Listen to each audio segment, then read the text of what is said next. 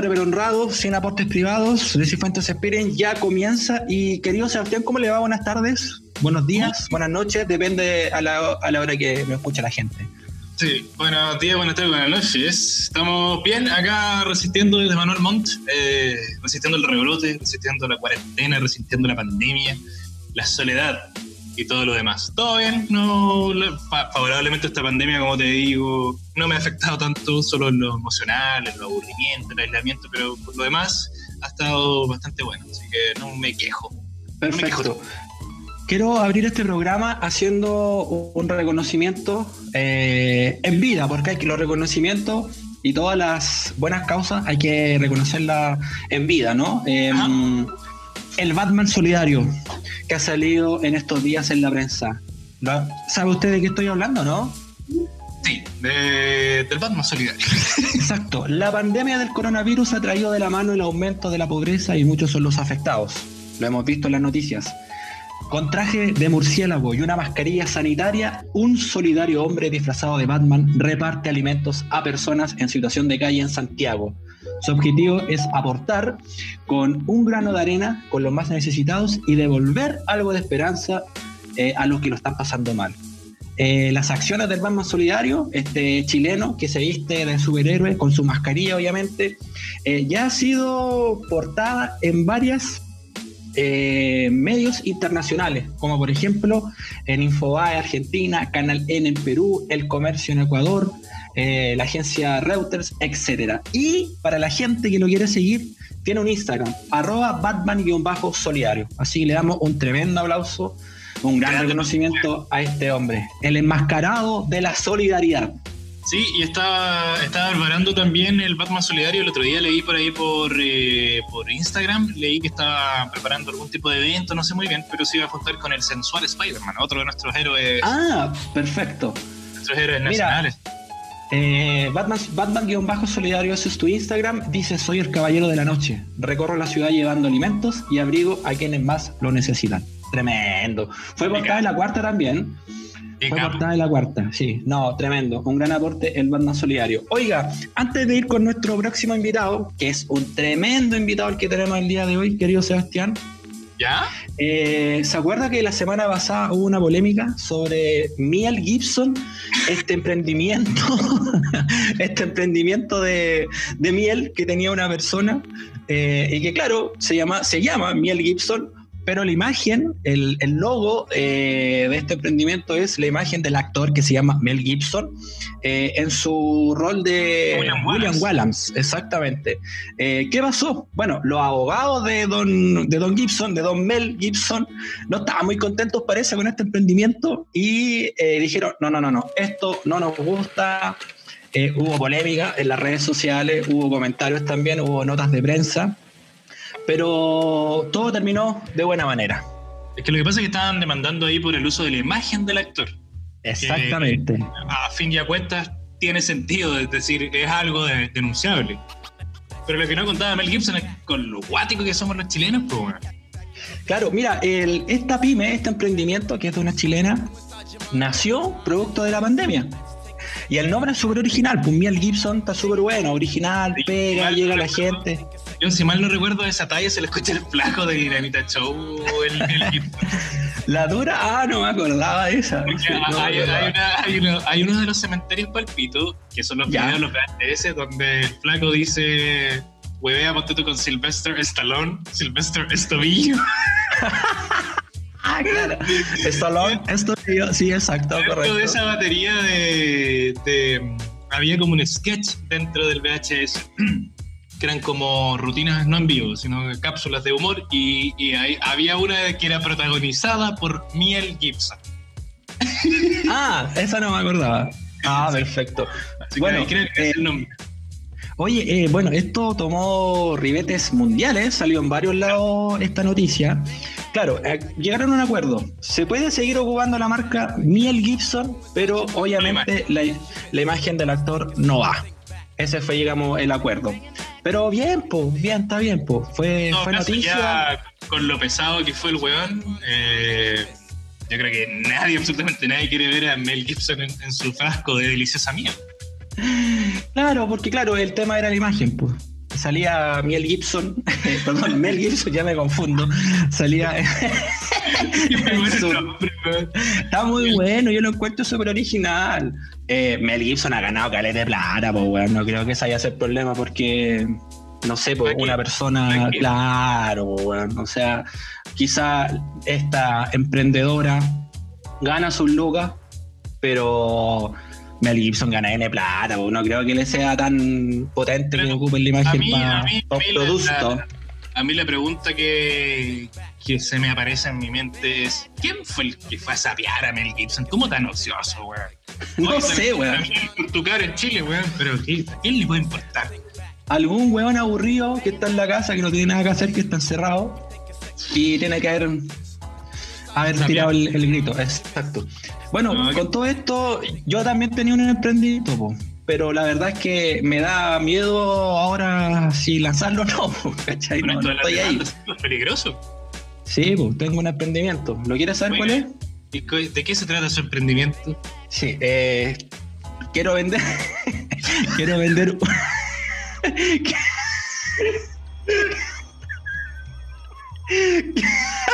Quiero vender humitas. ¿Cómo le vamos a poner? Le vamos a poner. Ahora tengo miedo de usar el nombre.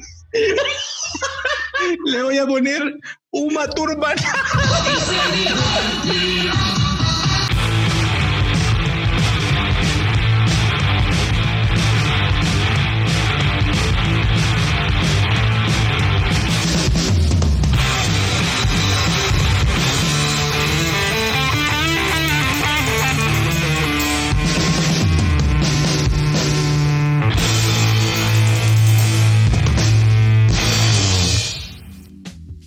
Querido Sebastián, capítulo número 11 de este podcast de Cifuentes Experience que empieza a crecer poco a poco y hoy día tenemos un tremendo, tremendo invitado. Eh, es un honor para nosotros tenerlo acá. Le agradecemos de antemano su tiempo. Eh, vamos a hacer una breve presentación atleta chileno con más participaciones en los Juegos Paralímpicos. Mira, participó en Atenas 2004, Beijing 2008, Londres 2012, Río 2016. Ganó 27 torneos internacionales y por más de 15 años fue el tenista paralímpico número uno de nuestro país. Se retiró del tenis. ¿Tú crees que se quedó tranquilo? ¿Estás loco? No, creo que no. Después de retirarse del tenis, pasó a la selección chilena de paracanotaje en la disciplina de kayak y canoa. Es un monstruo, es un tremendo. Y lo tenemos acá en Decifuentes Experience. Recibimos con un gran aplauso al gran Robinson Méndez. Bienvenido, Robinson. Gracias por participar, gracias por tu tiempo. ¿Cómo está ahí? ¿Cómo está esta pandemia? ¿Cómo está este encierro? Oye, gracias por tremenda introducción. Eh, un gusto estar con ustedes de Cifuentes Experience, así que nada, bien, eh, con un poquito frío, con la estufa acá en Concepción. Sí, pues está ahí en Conce, eso estábamos hablando antes de grabar, ¿cierto? Subterráneo, ¿eh? Somos todos. Sí, así que súper, súper bien. Oye, eh, Robinson, bueno, em, una extensa carrera, eh, te ha tocado duro, pero has salido adelante. Eh, cuéntanos un poco también parte de tu historia de vida. Eh, a veces nosotros como comunicadores, como periodistas, no nos gusta mucho este el tema de victimizar a las personas ni nada, pero quiero que de tu propia voz, para la gente que nos escuche, nos cuentes un poco de tu historia de vida. Fuiste el tenista paralímpico más importante que ha tenido nuestro país.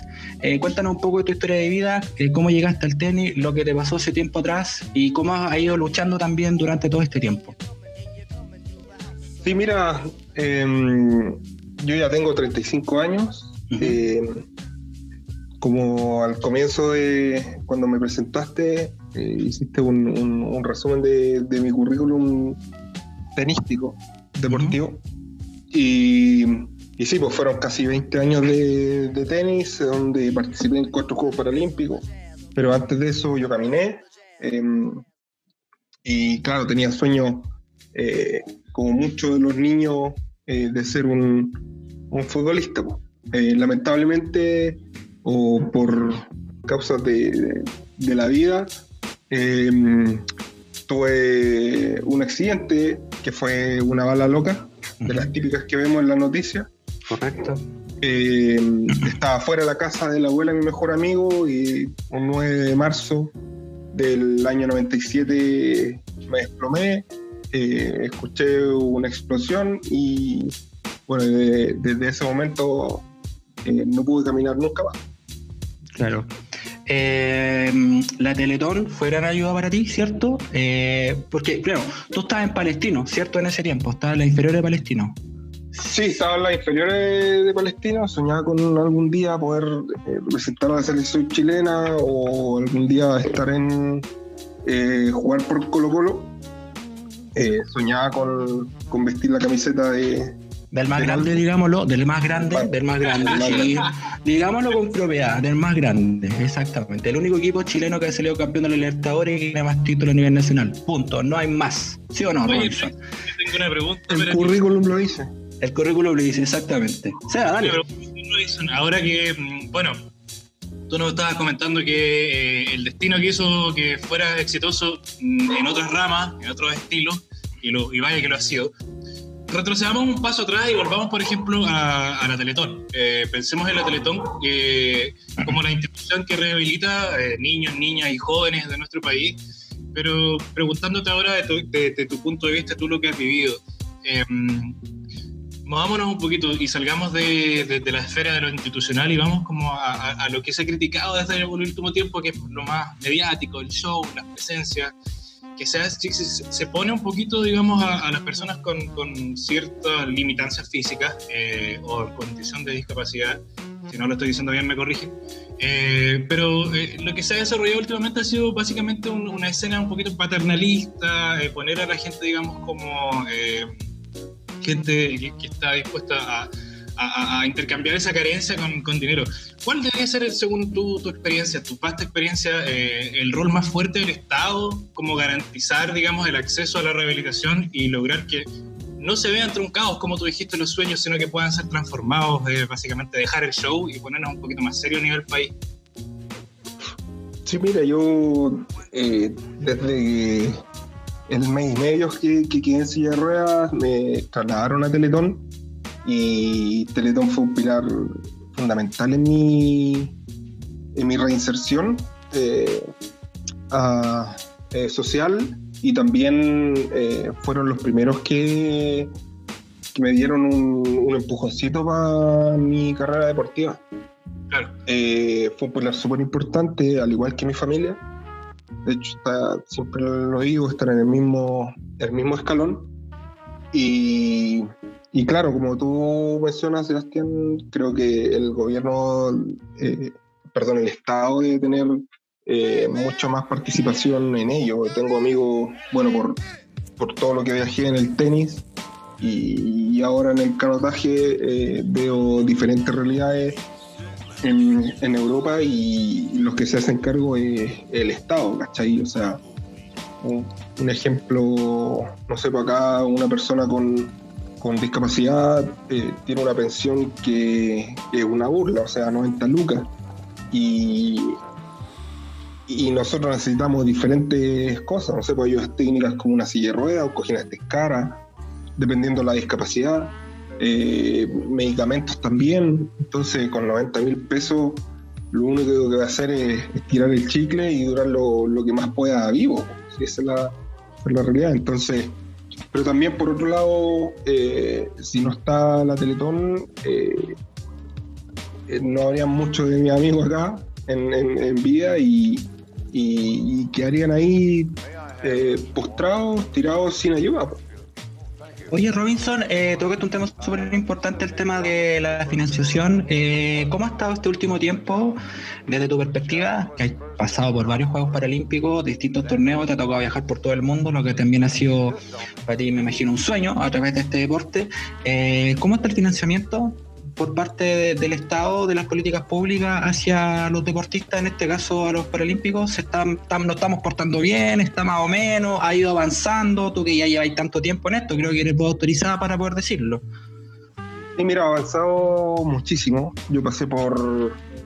Eh, fui uno de los deportistas que inició también el movimiento paralímpico, deporte paralímpico eh, en Chile. Pasé por varias federaciones eh, paralímpicas en donde se robaban todo. y en todos lados parece pasar eso.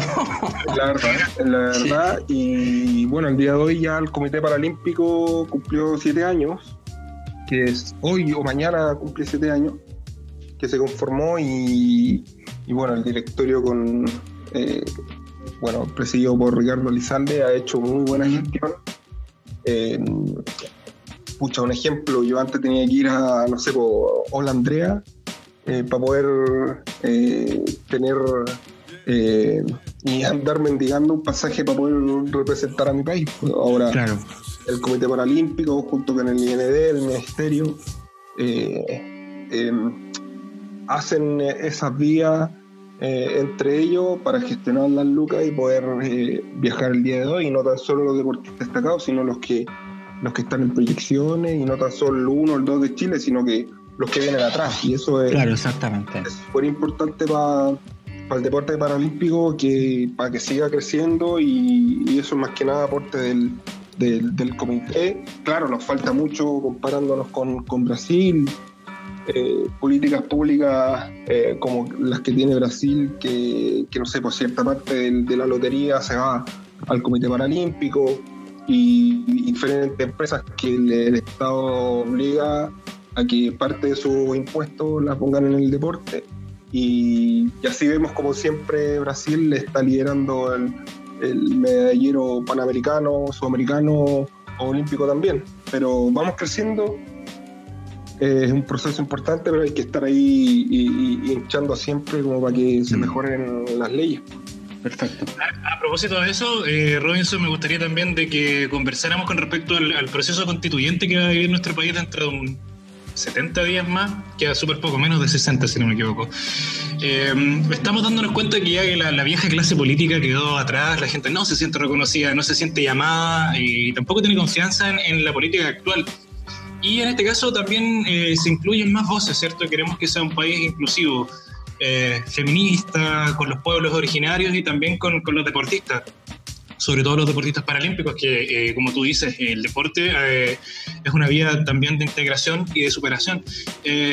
¿Qué te gustaría a ti, por ejemplo, o qué esperas tú del Chile con este nuevo proceso constituyente eh, para los niños y niñas que ah, tal vez sufren alguna discapacidad física, sufren algún impedimento físico y, quieran ver que su país los va a apoyar tanto eh, en el desarrollo de sus propias capacidades como de repente potenciarse? Un, un niño, por ejemplo, eh, puede jugar tenis o, puede hacer canotaje, cualquier deporte paralímpico. ¿Qué, qué, le pides tú, digamos, a la ciudadanía y a los oyentes que, que por supuesto, comparten de ese Fantasy Experience em, con respecto a, esta área, a estas voces que tal vez no han sido tan, tan escuchadas.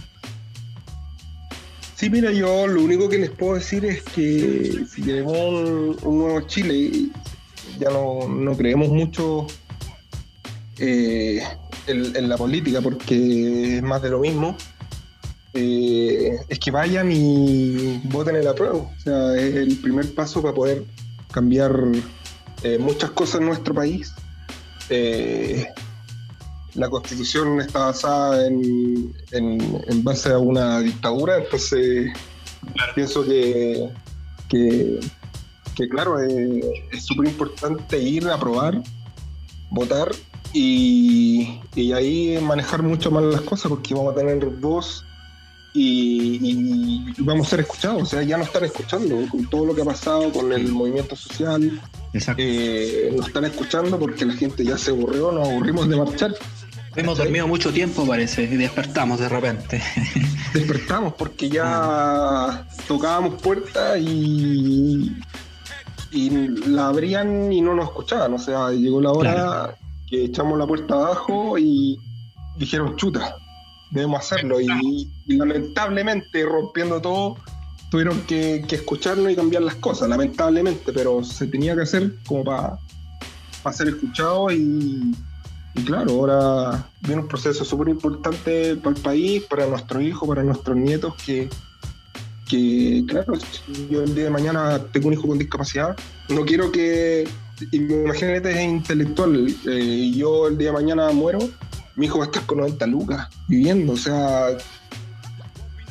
Eh, es triste, es triste pensarlo así, pero puede ser real. O sea, yo caminé, era entre comillas normal, siempre hacíamos la, la alcancía en la Teletón como todo, veíamos la Teletón súper lejos, pero está a la vuelta de la esquina. Sí, es verdad eso.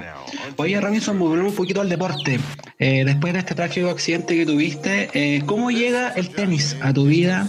¿Cómo te empezáis a meter? ¿Cómo empezáis a agarrarle el gustito a esto? ¿Empezáis a entrenar? Creo que Hansel Maiter fue para ti súper importante también en tu formación, me imagino que otros entrenadores también. Pero cuéntanos un poco esto. ¿Cómo nace esta pasión por el tenis durante tanto tiempo, tantos años, y que lo hiciste súper bien representando a nuestro país en diversos torneos, y de repente pasáis al canotaje? Cuéntanos un poquito esa historia, ¿cómo, cómo es todo esto? Sí, mira, es súper... Eh, no sé, llegó de un momento a otro.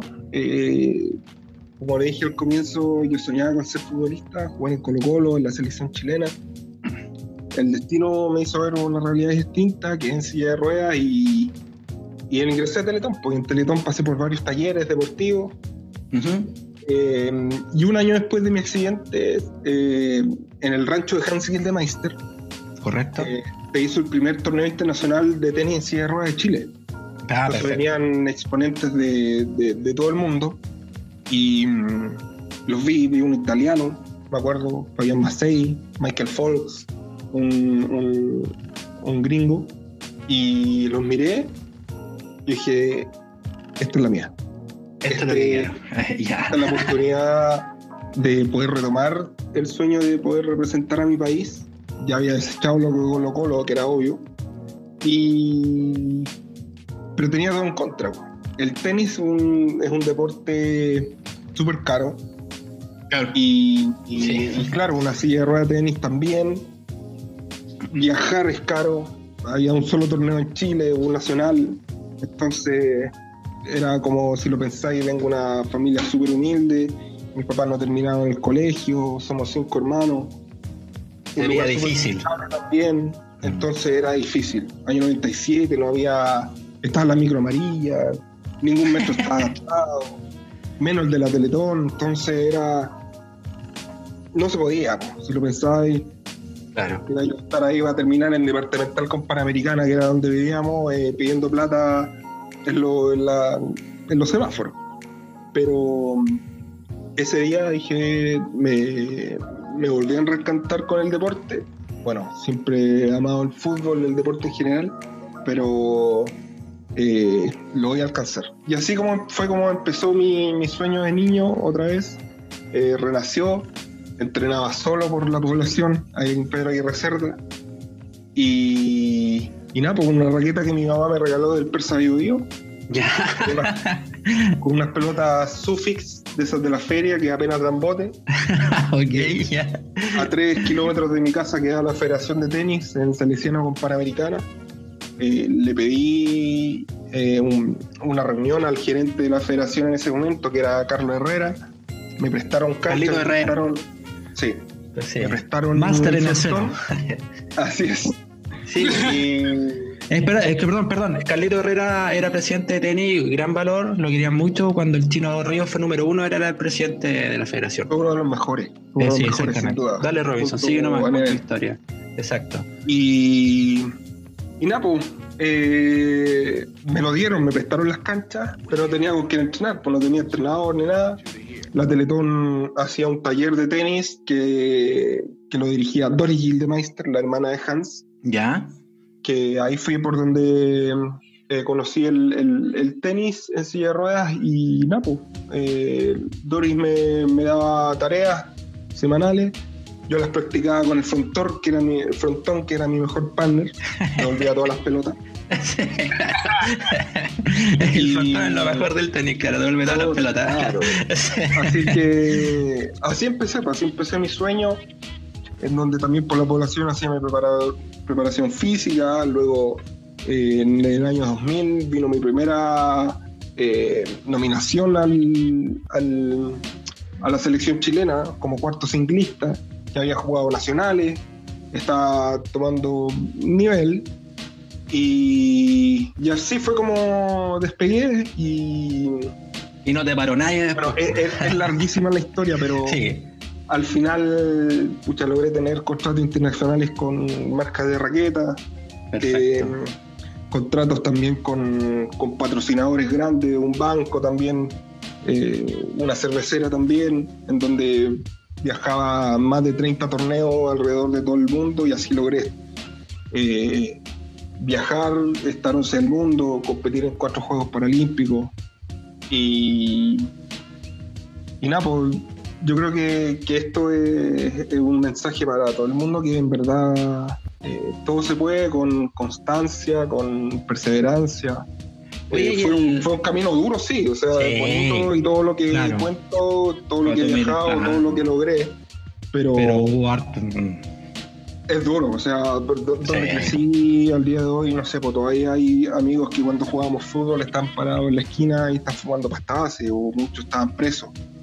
Entonces mm. yo sabía que eso no iba con, con el deporte y, y, fueron más grandes mis ganas de ser un deportista que, que ser uno del montón. Perfecto. Como dijo uno de los más grandes, Mohamed Ali dijo, el sufrimiento primero, la gloria después. Dale, Sea, vamos. Eh, eh, aparte, Robinson, tú tenías otra faceta que a mí me gusta mucho, que me encanta porque creo que tiene muchísima coherencia con tu, este, con, con tu historia de vida, que tú eres charlista motivacional. Sí, sí, sí. ¿Sí? Soy... Hoy, ¿cómo, ¿Cómo nace esta beta? Yo me imagino que por un lado una inquietud de poder traspasar también tu, tu, tu, tu espíritu, digamos, de lucha, de transformación, de, orientar a otra gente. ¿Fue algo que se dio natural? ¿Te salió de repente? ¿Dijiste que también puedo hacer esto? No sé, viendo a Bombales, no sé, que se otros charlistas por ahí. ¿Cómo, cómo, llegado, ¿Cómo llegaste? Nació eh, de mi corazón, simplemente. Eh, dando charlas en colegio eh, gratuitas, colegio vulnerable, pero solo lo hice de principio para eh, devolver un poquito la mano claro. al destino, porque si lo pensáis, no sé, po, muchos pueden pensar, pucha, que enseñé ruedas para toda la vida, pero no, yo o sea, pienso y pucha, yo la saqué barata, estoy vivo, Dios, por lo que ustedes crean, me dio una segunda oportunidad de estar vivo y mi historia de vida es súper potente y puedo llevar a niños o a adultos, al quien, al quien sea. Y, y, así empezó, o sea, hace poco también di una, una charla aquí en un club deportivo en Hualpén. Eh, la República Independiente de Hualpén. la República Independiente de Hualpén. Fénix de Oro se llama el club. Y ah, sí, pues. Súper super humilde. Histórico, claro. Sí, histórico. Lo demás, súper humilde, fui eh, sin cobrar. Yo le dije, no, no, ustedes no me tienen que pagar nada, yo voy a ayudar a los niños. Y claro, si voy a una minera, voy a un, a un, a un colegio de pituco, cuidado. Ahí cobramos. Sí, ahí cobramos, sin duda. Claro. Pero, pero sin duda que mi, mi vida, mi historia de vida es súper potente y puedo ayudar a mucha gente. Oye, me quedo. Dale, dale, dale. Perfecto. Me quedo pendiente, bueno, nos, nos, hiciste un resumen de tu vida tenística. ¿Cómo llega el canotaje? Po? Y a lo que estáis haciendo ahora. ¿Cómo Mira, llega eso? Eh, yo ya hace muchos años pensaba el, el cambio de deporte.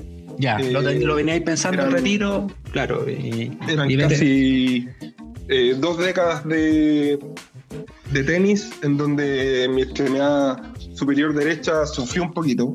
Uh -huh. eh, fueron tres operaciones y, y, ya venía lesión tras lesión, operación tras operación y sumando y restando. Vida tenística no me quedaba mucha por el tema de lesiones, entonces claro. yo dije, pucha, probemos nuestro deporte. Yo ya me reinventé una vez del fútbol al tenis. Claro. ¿Y por qué una vez más? Eh, tampoco iba a estar a los 50, 60 años retirado del deporte y pensando, pucha, ¿por qué no me cambié? ¿Por qué no lo intenté? Claro. Y crucé el río, dejé todo atrás, auspiciadores y todo, y empecé de cero. Así que me. Empecé de cero, o sea, me cambié de Santiago Concepción. Dejé a mi familia, dejé a mi hermano, dejé a mi sobrino, mi polona, ahora finalmente estamos juntos acá. Hace un año cumplimos este mes. Y acá en Concepción no tengo a nadie acá. Tengo a mi entrenador, eh, el familiar más cercano está en Buin y los demás en Santiago.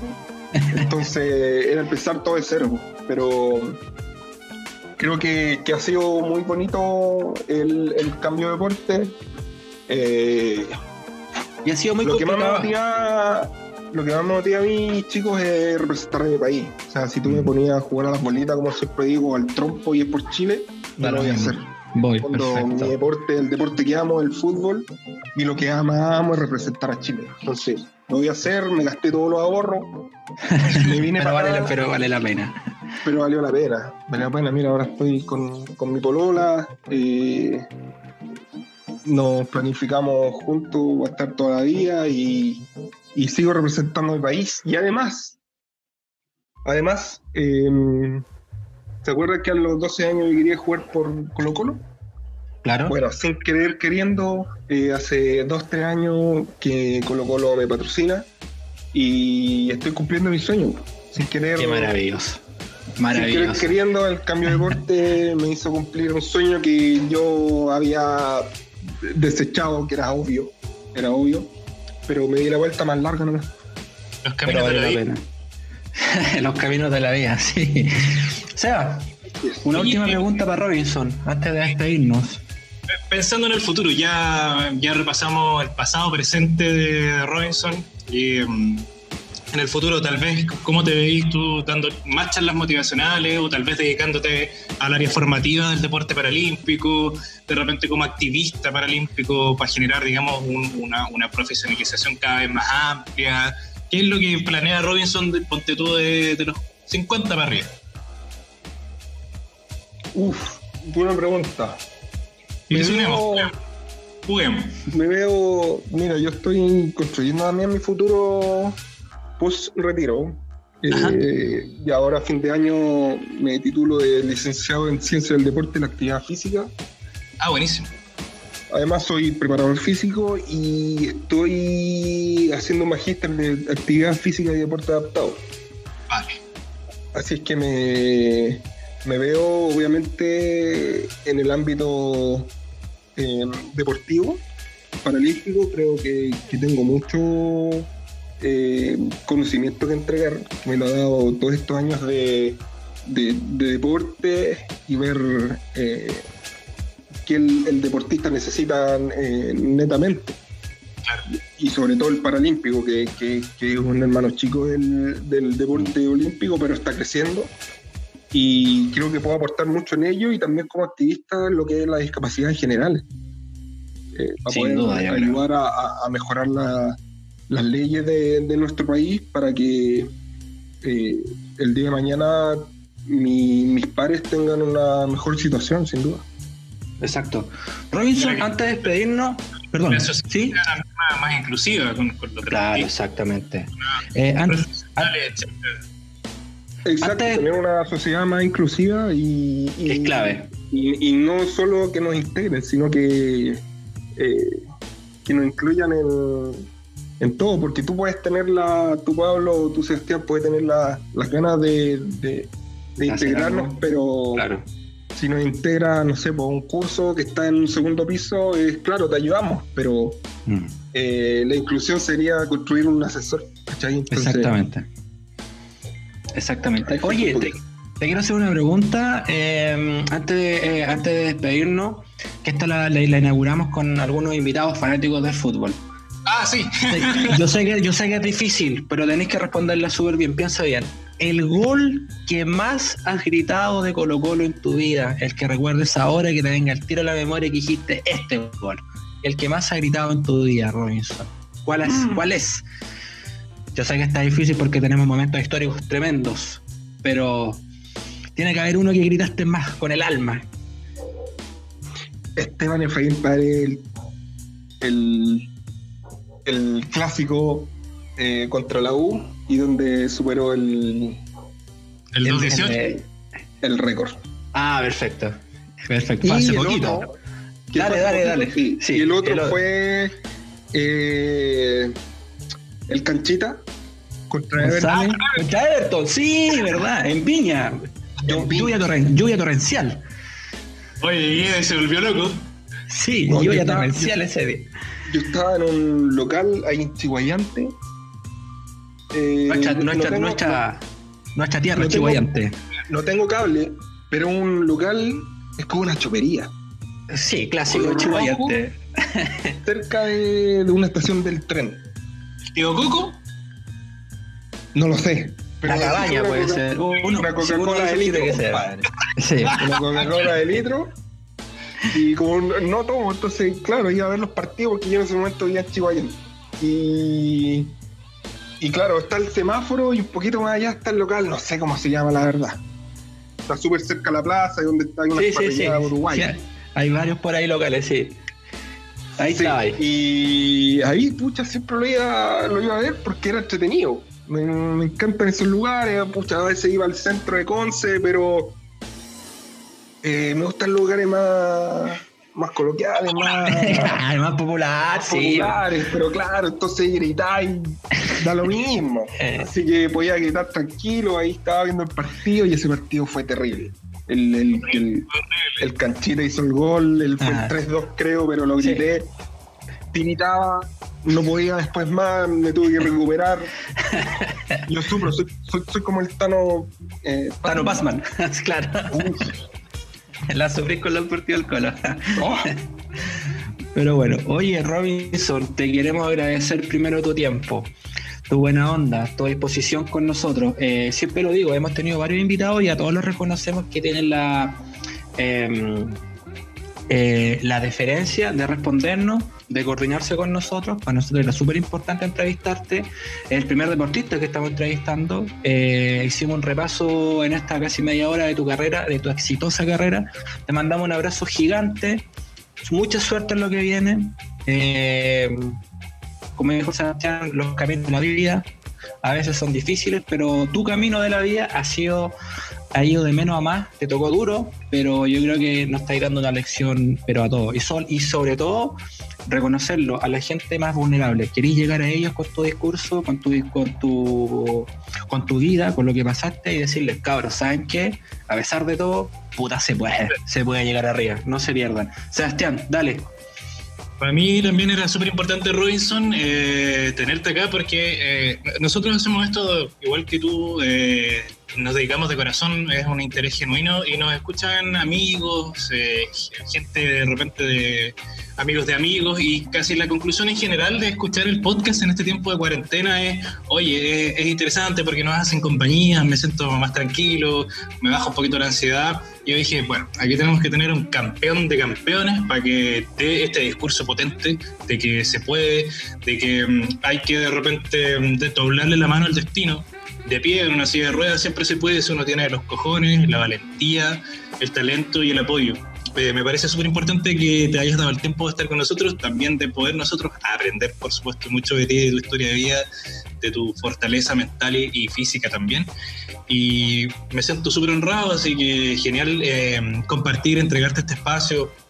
De repente eh, este país es tan discriminador y, y- tan poco serio que, no le da cabida, digamos, a todas las voces. Así que yo me siento, y Pablo también súper contento de que haya estado acá.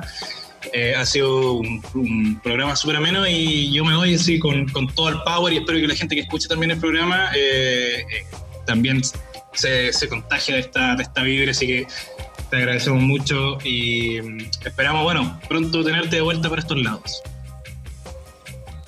No, muchas gracias a ustedes, Sebastián, Pablo, por pensar en mí. Eh, yo accedí al tiro. Eh, Sí, generalmente siempre, siempre accedo a la- a todo, proyectos de tesis, entrevistas, sea para el medio que sea. Eh, yo voy a estar. Y nada, por decirle a la gente, no comentamos un- también un poquito sobre el, el, eh, cómo me ha ido. Al día de hoy soy campeón panamericano, sudamericano y tercero del mundo en, en canotaje, con solo cuatro años. Ah, pero perfecto. ¿Viste? eh, darle un mensaje a la de gente, campeón. Sangre campeón, muy bien. Darle un mensaje a la gente que la discapacidad no está en las extremidades. Yo creo que el miedo es la peor discapacidad, así que atrévanse a todo. Muchas gracias, amigo. Los momentos malos, mira, los momentos malos los transformé en gasolina para cumplir mi sueño. Lo dijo Robinson el 15 de junio en la entrevista del 2018. Nos vamos con esa frase. Los caminos de la vida, nos esperan muchas cosas y nada, que nos vaya súper bien. Robinson, un abrazo grande, suerte en todo. Eh, felices y síguenos representando alrededor del mundo con la bandera chilena en el pecho, en el escudo, de la mejor manera como lo he hecho durante todos estos años. Un abrazo grande, te pasaste, Así va a gracias ser. por todo. Así va Un a ser. abrazo grande y aquí voy a estar siempre. Vale, aguante Colo Colito. Un abrazo grande, Así es. Robinson. Vale, chao, chao. Sebastián, un abrazo grande, nos vemos el próximo capítulo. Que estén Chao, bien, chao. gracias. Gracias a todos. Nos vemos. Chao.